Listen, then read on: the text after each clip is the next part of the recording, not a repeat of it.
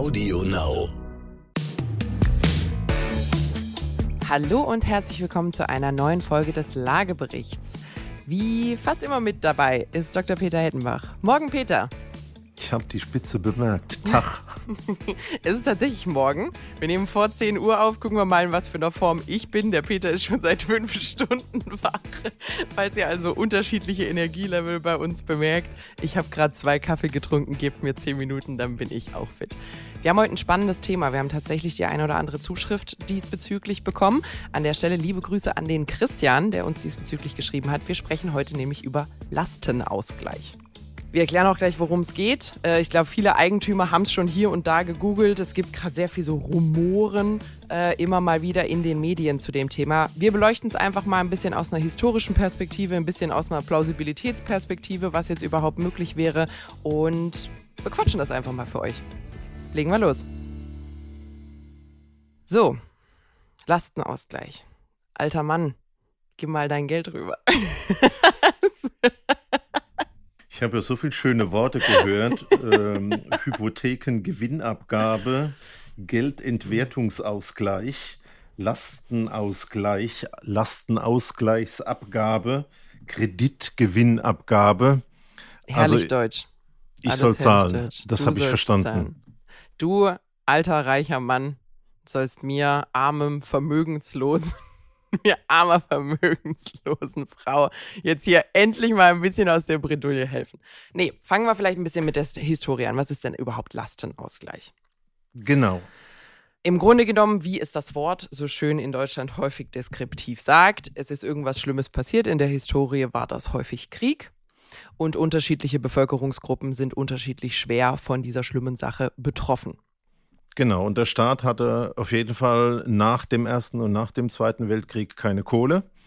Und so gab es dann, das ist eigentlich das letzte historische Beispiel, 1948, also nach dem Zweiten Weltkrieg, der war ja 1945 zu Ende, mhm. über den Ludwig Erhard, dieses Thema, Mensch, alle, die Immobilien haben, ich mache es mal Podcast-themenmäßig an Immobilien fest, die haben ja eigentlich jetzt einen Wert, und da könnte sich der Staat ja ein bisschen beteiligen und ähm, hat dann beschlossen, über den sogenannten Lastenausgleich die Immobilien zu bewerten zum aktuellen mhm. Stand und 50 Prozent des Wertes im Prinzip als Steuer zu verlangen.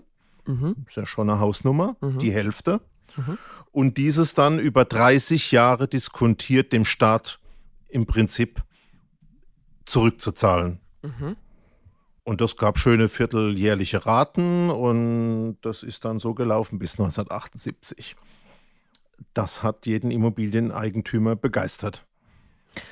Ja, also war bestimmt, war bestimmt unangenehm zu dem Zeitpunkt. Man war durch äh, irgendwie ein bisschen, ein bisschen Inflation und Co. schuldenfreier. Und plötzlich kommt der Staat mit einer Zwangshypothek um die Ecke und sagt, so, rate mal, wer wieder Schuldner ist.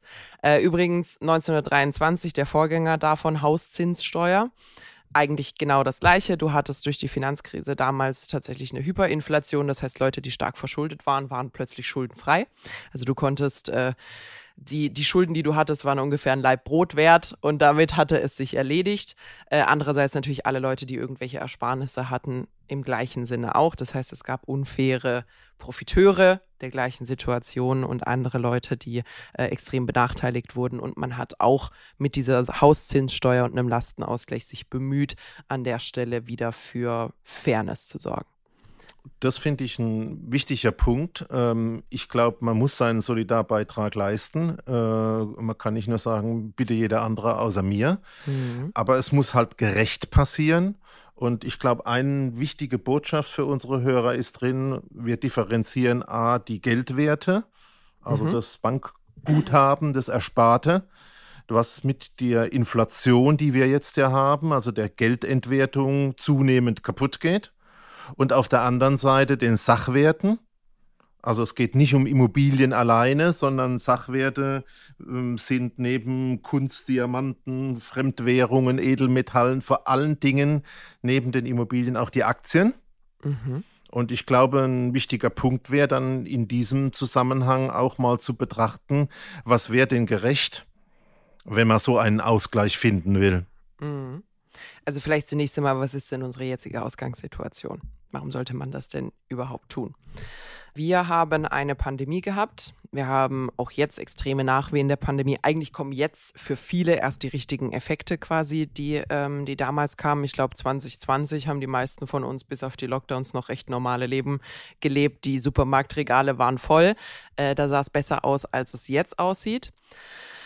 Ähm, wir haben einen sehr verschuldeten Staat. Finde ähm, ich wichtig. Also du kommst jetzt sicherlich noch auf Ukraine-Krieg. Mhm. Wir haben das Thema mit äh, Corona, ja, aber ich glaube, äh, kennen ja viele unter den Olivenländern auch eine extreme Schuldenpolitik der Staatshaushalte schon vorher. Und das hat halt jetzt einfach zu massiven Gelddrucken geführt. Und ähm, da haben wir ja jetzt jahrelang nichts gemerkt. Das war die Modern Money Theory. Geld drucken, Schulden machen, man muss sie ja nie zurückbezahlen. Es ist dann über zehn Jahre nicht gelungen, Inflation in Gang zu setzen. Mhm. Das macht man ja normalerweise, wenn die Zinsen sehr tief sind. Äh, und das war ja in der letzten Zeit so. Aber es hat nicht stattgefunden. Und jetzt äh, ist auf einen Schlag diese Haben Geldentwertung äh, im Prinzip aufgetreten. Wir sind bei 8 Prozent.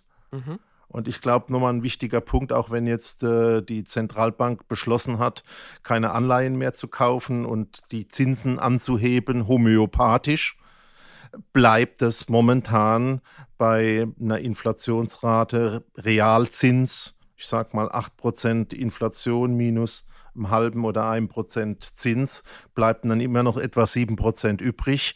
Ähm, und das ist Geldentwertung für die Leute. Und ähm, die Geschichte hat auch gelernt, dass da Folgendes noch weiter passiert, nämlich wenn du einen realen Negativzins hast, gehen die Leute immer noch in Sachwerte.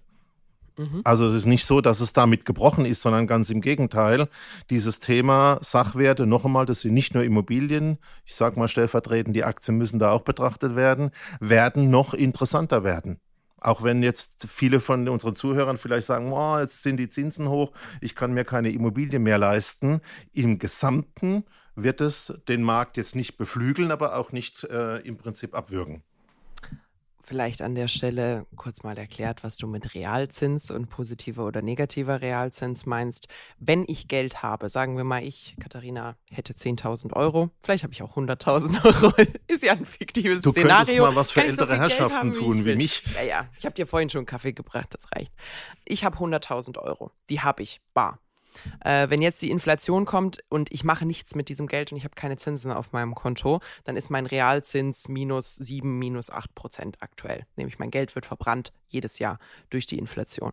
Das heißt, egal was ich mit meinem Geld mache, was besser ist als minus 7 Prozent, selbst wenn ich ein Investment habe, was mein Geld einfach nur erhält, das heißt diesen 7 Prozent entgegenwirkt, ist besser, als es liegen zu lassen. Das ist das, was du meinst. Selbst wenn es kein hochprofitables Investment ist, es ist besser, als von der Inflation aufgefressen zu werden. Und äh, solange das der Fall ist, solange Investments attraktiver sind, dazu zählen auch Immobilien, selbst wenn sie Rendite schwäch schwächer wären, als wir uns das wünschen würden, werden Menschen, die Geld zur Verfügung haben, diese äh, Anlagen auch nutzen.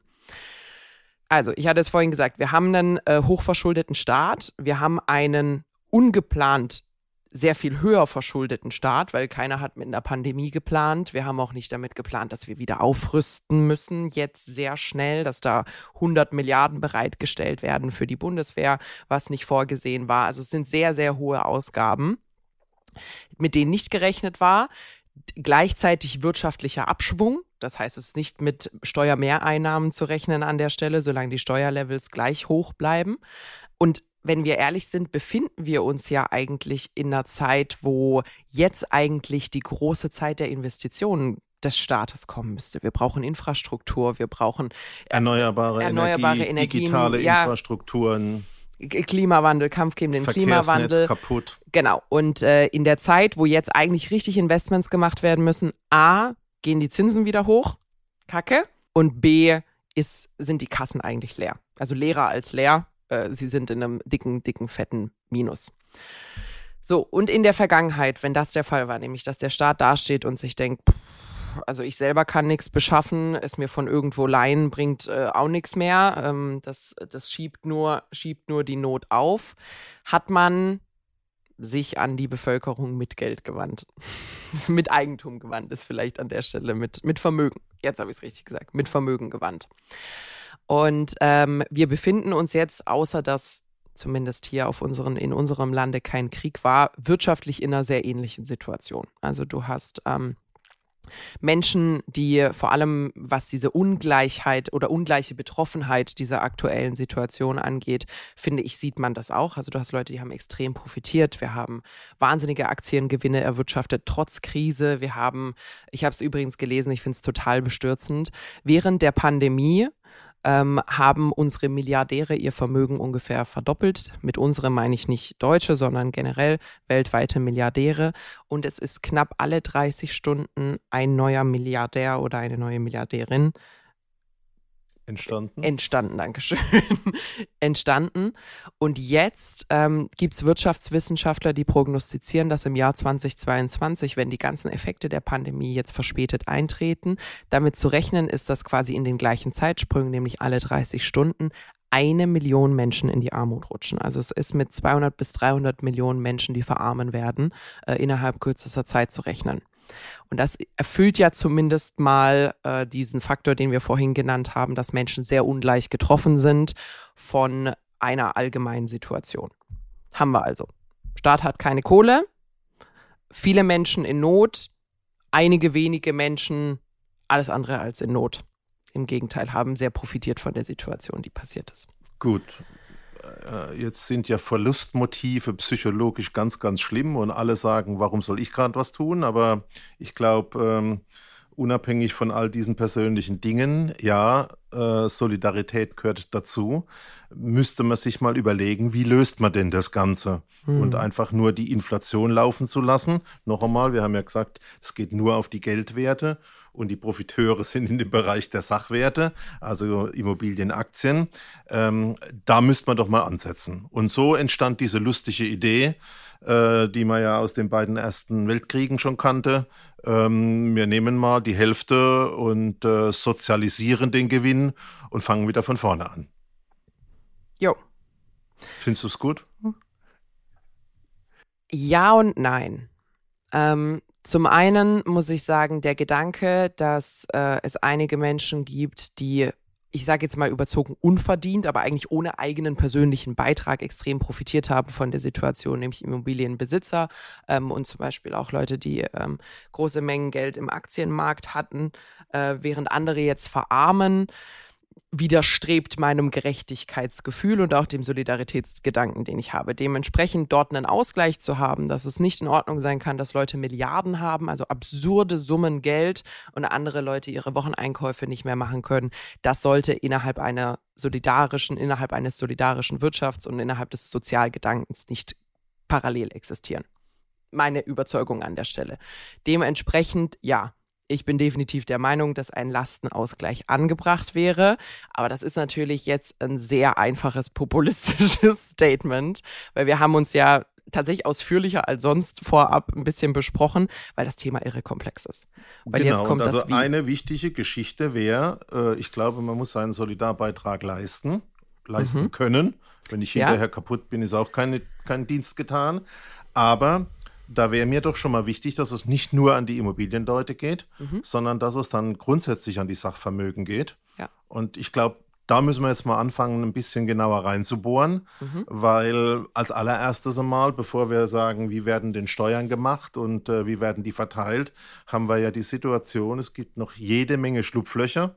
Mhm. Es gibt ähm, so Cayman Islands und äh, Liechtenstein und äh, solche Dinge. Und ich glaube, ein ganz wichtiger Punkt wäre doch da mal, dass wir zumindest dann diese Steuerschlupflöcher zuerst schließen müssten. Und da sehe ich also momentan weit und breit niemand, der das könnte oder einen Plan hätte, wie man das macht.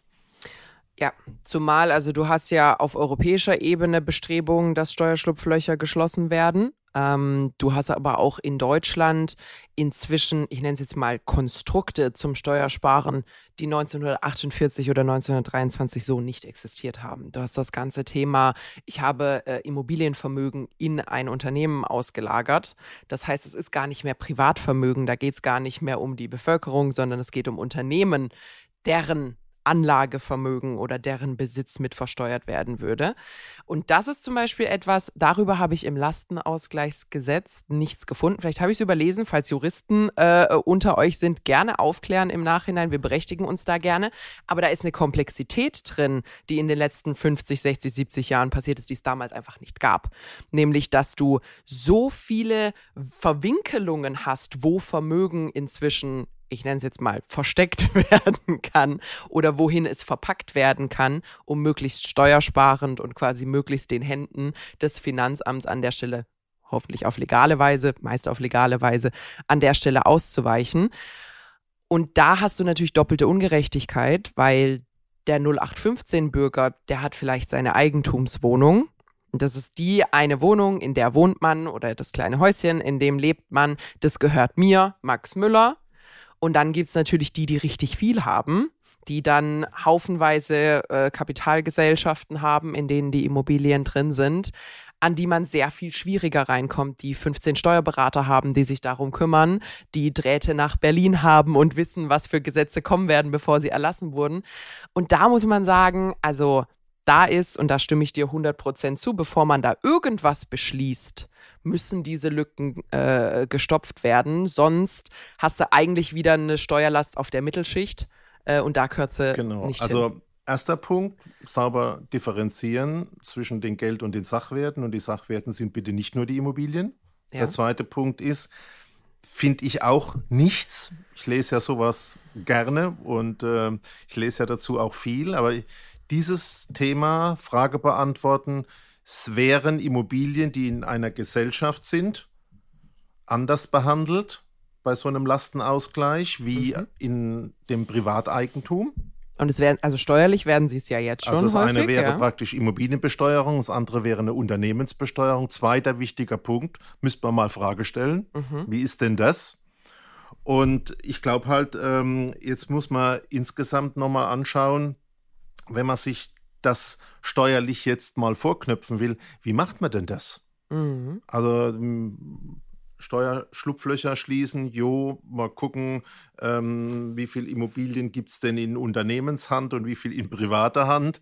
Wir haben ja sogar gesehen, dass die Eigentumsquote insgesamt in Deutschland sinkt, mhm. also dass auf Deutsch immer mehr Immobilien in Unternehmenshand sind, auch wenn das sicherlich in ländlichen Bereichen jetzt dann auch mal äh, umgedreht ist. Aber was passiert denn jetzt? Jetzt habe ich ja eigentlich nur zwei Möglichkeiten. Entweder ich nehme diesen Sachwertbestand, mache eine Wertermittlung bei der mhm. Aktie wie auch bei der Immobilie mhm. und sage, da hätte ich gern was davon. Mhm. Ist ja schwierig, weil was sind denn die Immobilien wert? Sind sie das, was es vor zehn Jahren waren? Ist es das, was es heute war? Wir haben doch jetzt Nehmen eine Grundsteuerreform, Peter. Wir haben doch eine ganz, ganz neue Art und Weise zu bewerten. Also ich glaube, also das ist ein sehr wichtiger Punkt. Ich glaube, es wäre aber nicht die größte Hürde. Weil sagen wir mal, du hast es irgendwann festgelegt und vielleicht kriegt man das auch alles unter einen Hut irgendwo mit der Grundsteuerreform und kriegt das ermittelt. Du hast zum einen natürlich die Immobilienunternehmer, die irre profitiert haben, die haben Cashflow, die haben Kapitalanlagen, da kommen Mieteinnahmen und so weiter. Aber du hast halt auch die Oma Elfriede, die wohnt seit 1974 in ihrem Haus in einem Münchner Vorort. Und äh, ihr Mann ist verstorben und die lebt von ihrer kleinen Rente und das langt gerade so, weil sie keine Miete zahlen muss. So, jetzt kommt da jemand, bewertet und sagt, Glückwunsch Oma Elfriede, dein Haus ist 2,5 Millionen wert. Die sagt, um Gottes Willen, wir haben es damals für 36.000 D-Mark gekauft. Oder gebaut. Oder gebaut. Gut. So, und jetzt kann man da pro forma was von abziehen, aber sagen wir, die Oma Elfriede hat dann zwei Millionen Vermögen und dann sagt Vaterstaat wunderbar, eine Million davon auf die nächsten 30 Jahre darfst du bitte einmal an mich auszahlen. Nennt sich, glaube ich, Privatinsolvenz sowas. Genau, also das ist mal ein Thema. Die zweite Gedanke da drin wäre ja auch, ähm, ich warte, bis was veräußert wird und schöpfe dann von dem Gewinn was ab. Mhm. Also nicht jetzt aus dem Laufenden und so wie es jetzt dann nach 1948 war, in 30 Jahresraten. Mhm. Oder nee, es waren 120, es gab ja Vierteljahresraten, es waren dann 120 mhm. Raten. Ähm, beides problematisch, oder? Also habe ich naja, die Variante. Ich ja jetzt Kohle. Genau. und nicht in 12 oder 24 oder 48 Monaten, wenn irgendjemand beschließt zu verkaufen. Einverstanden. Also jetzt nehmen wir mal das Thema beim, bei der Veräußerung. Mhm. Das würde ja äh, dazu führen, dass die Kreativität der Steuerberater und der Eigentümer, glaube ich, sich frei entfalten könnte in dem Bereich, wie verhindere ich einen Verkauf. Mhm. So Ja. lustige Sachen wie, ich verkaufe nur 95 Prozent von meinem Unternehmen, 5 Prozent bleiben erhalten und damit nicht steuerpflichtig. Also das nicht sind wir wieder bei dem Thema, man müsste das irgendwie bewerten und äh, irgendwie besteuern, Mhm. aktuellen Status. Mhm. Und das für die, für die Aktien genauso wie für die Immobilien. Ja. Was wäre denn da dein Vorschlag? Also ich denke, in dem Ausmaß, wie es damals der Fall war, wird es nicht funktionieren, allein weil unsere Renditen so gering geworden sind. Also das, was sie damals gemacht haben, 50 Prozent Immobilienwert auf 30 Jahre sind 1,67 Prozent im Jahr. Das ist bei einer Rendite von 10 Prozent, hast du das quasi aus, aus deinem Gewinn abschöpfen können. So, und jetzt kommt der wichtige Punkt. Das ist, glaube ich, die dritte große Erkenntnis. Wenn du in den Immobilien momentan bei 1,5 oder 2 Prozent Renditen liegst, Mhm. was in den Ballungsräumen mittlerweile ein Standard ist, dann kannst du nicht 1,5 Prozent davon auch noch im Prinzip als Steuern bezahlen. Richtig. Also das Ausmaß müsste allein wegen der Immobilienpreise und der Entkopplung der Miet- und Kaufpreise an der Stelle ganz, ganz anders angesetzt werden. Du hast auch vorhin ein kleines Rechenbeispiel gehabt mit einer äh, Ja, ich Flat Sum quasi. Ja? Genau so war der Punkt. Also 50 Prozent vollkommen unmöglich. Hm. Ich habe jetzt mal eine andere Idee gehabt. Ich habe gesagt, es gibt rund 40 Millionen Wohnungen und es gibt rund 20 Millionen Eigenheime. Mhm. Das sind 60 Millionen Einheiten. Und jetzt erfinde ich äh, mal so eine Geldentwertungsausgleich von 20.000 Euro pro Wohneinheit. Mhm. Dann würde ich äh, an der Stelle rauskommen auf 1,2 Billionen Euro für den Staat. Sexy. Da könnte man auch mal Da kann man so zwei Bundeswehr. Bundeswehren. also zehn, zehn, zehnmal Bundeswehr aus äh, Sonderetat ist drin. Ja. Und ähm, dann hätten wir, wenn man das auf 30 Jahre mal rechnen würde, äh, auf einer Wohneinheit etwa Größenordnung von 50, 60 Euro Im Monat. im Monat. Ja, sowas könnte ich mir noch als tragbar vorstellen. Mhm. Mhm. Da glaube ich, wäre das, was Kosten-Nutzen ist, einigermaßen vernünftig. Man könnte sich beim Wert, glaube ich, relativ großzügig verhalten. Es wird helfen. Das ist jetzt bei dem Thema Immobilie. Sowas müsste man dann auch noch auf die Aktien übertragen. Aber dann könnte ich mir durchaus vorstellen, dass das äh, wirklich hilft, den Staat weiterzuentwickeln. Mhm. Mir geht es um die Gerechtigkeit, also jemand, der das ganze Geld verknallt, jemand, der es ins Ausland bringt, jemand, der alles in Aktien packt, sollte keine Vorteile haben gegenüber dem, der in Immobilien investiert und natürlich auch einen sozialen Beitrag leistet, wenn er beispielsweise Mietraum zur Verfügung stellt. Mhm. Und da gäbe es auch nochmal andere Ideen. Aber wir, wir wissen ja, es ist ja schon kompliziert genug. Genau, ich meine, ich finde ich find die Idee grundsätzlich auch gut. Sie ist pragmatisch. Kann man jetzt natürlich argumentieren, dann zahlt jemand in Sachsen genauso viel wie der in München. Ob das wiederum fair ist. Also, aber das kannst ja ewig spannen. Also, äh, irgendjemand würde sich immer beschweren. Aber da sind wir bei einem Ähm. ähnlichen Thema, wie wir es jetzt schon haben, nämlich mit der CO2-Abgabe. Mhm. Ja? ja, stimmt. Da sind wir in einem ganz ähnlichen Thema und äh, sogar fast äh, naja, in der gleichen Größenordnung sind wir noch nicht. Aber ich denke, über solche Dinge kannst du und solltest du nachdenken. Obwohl, und jetzt vielleicht Überleitung zum nächsten Punkt, wer soll das durchsetzen? Wie kann man sich das operativ vorstellen? Ich Mhm. bin ja so ein älterer Herr, das weißt du ja, und äh, ich habe mich natürlich immer mal mit Büchern und so ein bisschen beschäftigt und ich kenne ja den Ludwig Erhard.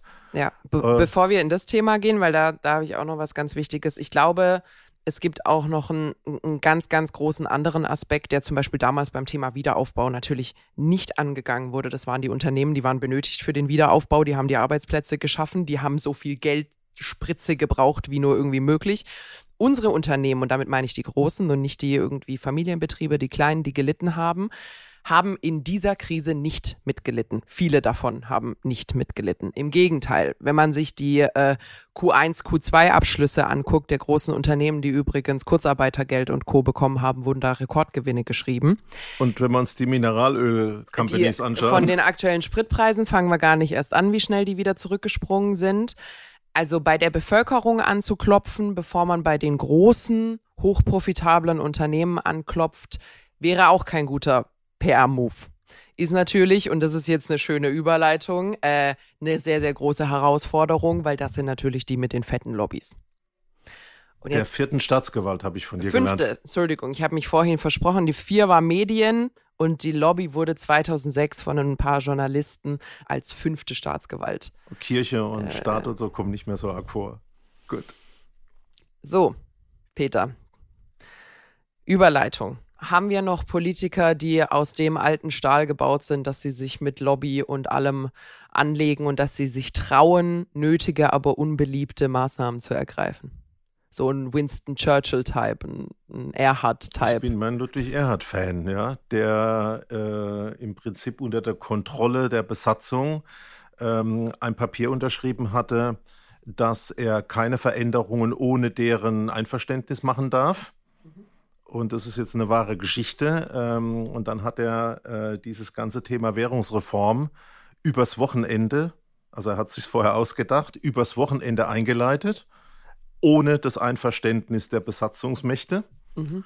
Und, hat das Papier erst ab Montag gegolten, oder? Und äh, er hat also eisern den Samstag und Sonntag durch, durchgehalten, musste dann am Montag zum Rapport. Ja. Und dann hat er gesagt, ich wüsste, sehr geehrter Herr General aus Amerika, ähm, ich wüsste nicht, was ich falsch gemacht habe. Du hast gesagt, für jede Veränderung äh, muss ich dich fragen. Ich bin zum Schluss gekommen, ich verändere gar nichts, ich mache es komplett neu. Und ähm, das ist eine historisch lustige Geschichte. Ging auf den Aktionismus von einer Person zurück, der wirklich diesen Mut hatte. Ähm, und das ist jetzt die Frage, im europäischen Konzert mit diesem ganzen Thema Verflechtungen der Lobbys und der Medien kann ich mir momentan nicht vorstellen, dass irgendjemand dort, äh, bevor ein richtiger Crash kommt, dort eingreift. Ich glaube auch. Plus, wir haben ja an der Stelle auch natürlich in gewissem Maße beflügelt durch die Medien, aber auch häufig äh, ein Stück weit gefördert durch das Thema, dass wir keine Limits haben, wie lange irgendjemand äh, vielerlei im Amt bleiben kann, beziehungsweise wie viele Amtszeiten man haben kann. Heißt, nach dem Wahlkampf ist vor dem Wahlkampf. Und es gibt eigentlich keine Zeit, in der so richtig für den Moment unbeliebte Maßnahmen getroffen werden können, ohne dass es quasi Folgen für dich in den Beliebtheitsratings oder sonst irgendwas gibt. Übrigens an der Stelle, äh, was das Thema unbeliebte, aber nötige Maßnahmen angeht, äh, so in den 70ern rum, ich hoffe, ich, ich bringe jetzt meine Zahlen nicht durcheinander, es waren eine Menge Jahreszahlen in der Recherche, hattest du in den USA richtig krasse Spitzensteuersätze, also bis 90 Prozent, wo man einfach gesagt hat, weißt du was, also ab dem weiß ich jetzt nicht mehr, was die Obergrenze war, knöpfen wir dir im Endeffekt fast alles ab. Klingt erstmal nicht so sexy, vor allem wenn man den Kontext von jetzt hat, wo man äh, immer mal wieder über, über hohe Steuern spricht, war aber die absolut, also es ging den USA nie besser wirtschaftlich, sage ich jetzt einfach mal, als zu dieser Zeit. Das heißt, es gibt definitiv die Kategorie der nötigen, aber für den Moment unbeliebten Maßnahmen, die erst sehr viel später einen Payoff haben. Und ich glaube, diese Langfristigkeit ist halt schwierig, wenn du alle vier, alle fünf Jahre Wahlkampf betreibst, aber der Effekt vielleicht erst in zehn Jahren so richtig wirklich sichtbar wird. Ich stimme dir grundsätzlich zu.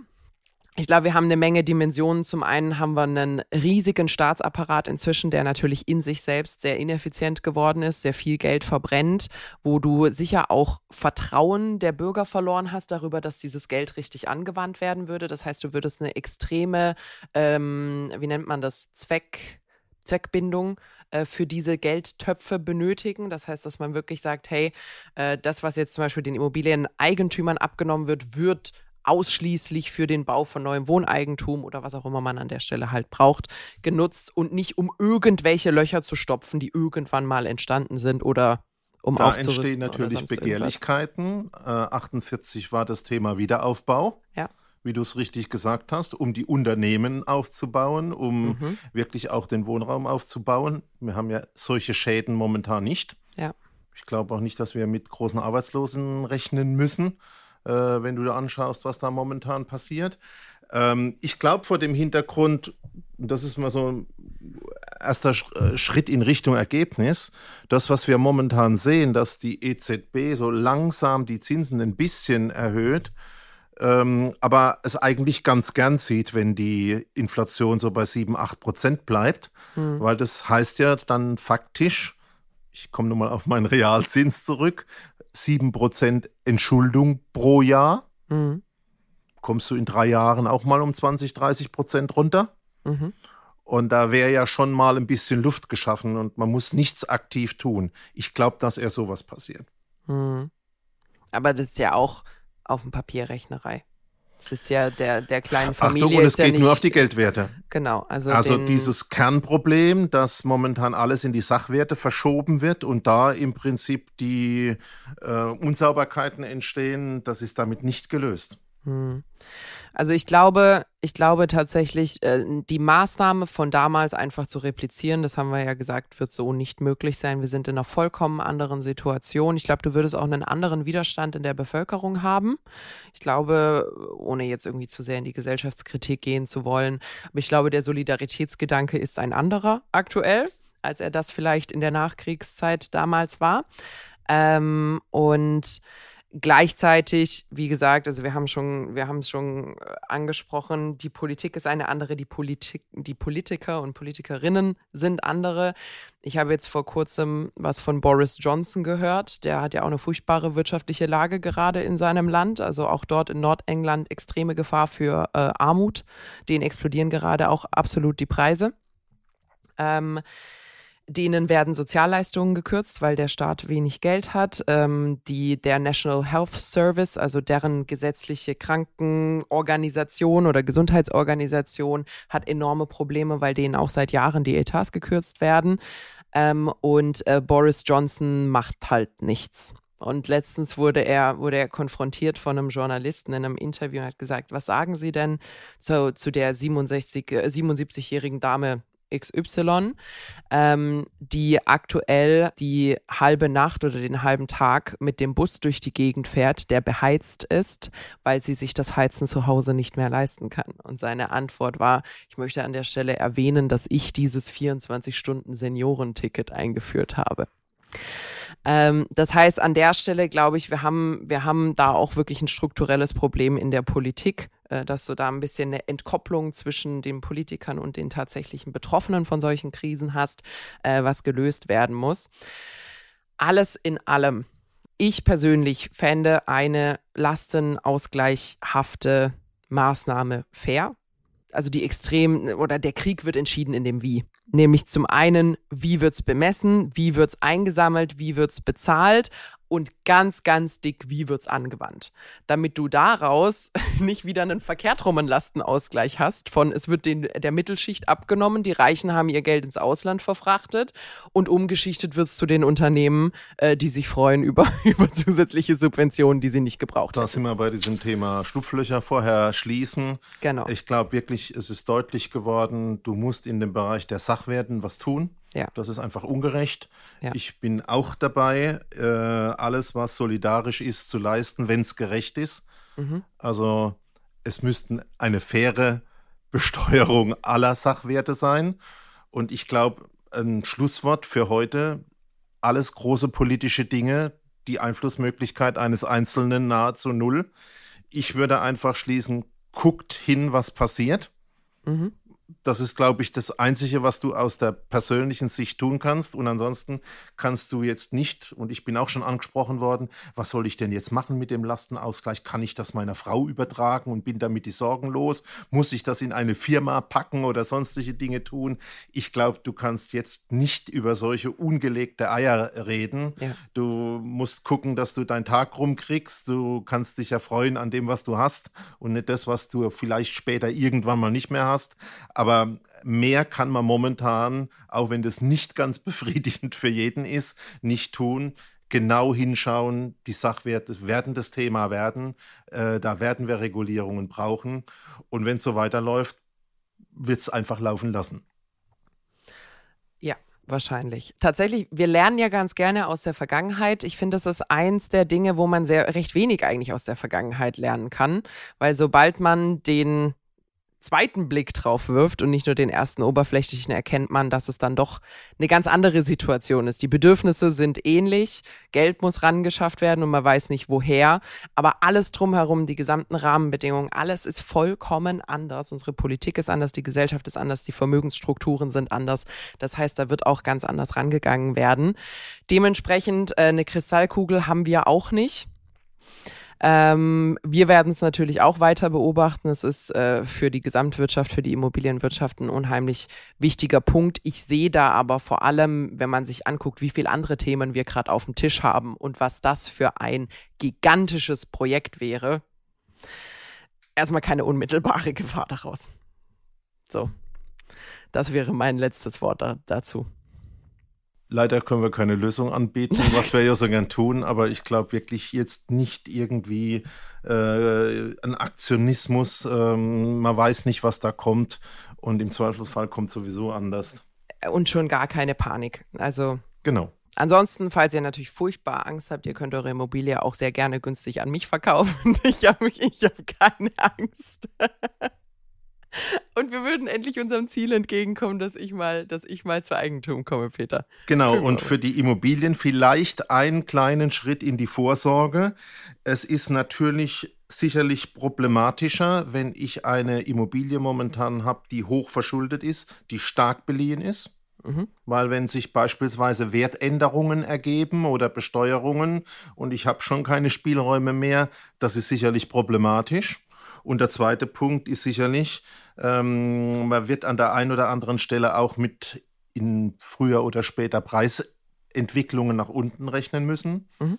Schlecht sanierte Immobilien in ländlichen Räumen beispielsweise. Mhm. Und ähm, da kann das natürlich auch passieren, dass jetzt, bevor wir dieses große Blick ins Fernglas machen, dass eine Bank auch kommt und sagt, du, ich hätte jetzt gern ein bisschen eine Nachbesicherung die Immobilie ist nicht mehr so viel wert. Was hast du denn sonst noch, was du mir anbieten kannst? Mhm. Die Probleme finde ich viel aktueller und die sollte man viel aktiver anpacken, wie dieses große Mensch, was könnte ich denn tun, wenn mir jemand irgendwas wegnimmt?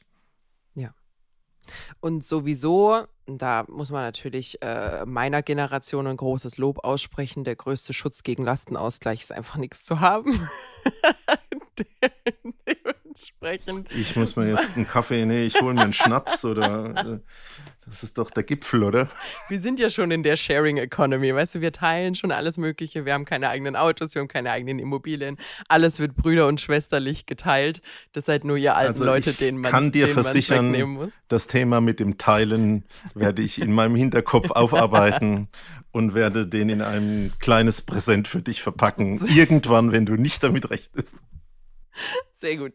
So, das war's für heute. Äh, ich hoffe, ihr habt das ein oder andere gelernt. An der Stelle, ähm, ich habe es am Anfang gesagt, die, der Themenvorschlag wurde uns eingereicht übrigens über Instagram. Das heißt, wenn ihr Themenvorschläge habt, die ihr gerne beleuchtet haben wollt, meldet euch gerne. Ihr findet uns unter Lagebericht-Podcast auf Instagram. Schreibt uns gerne einfach eine Nachricht. Und ansonsten war's das. Ihr findet uns wie immer mittwochs bei Audio Now und überall, wo es Podcasts gibt. Bis Auf dann. eine gute Zukunft mit Immobilien.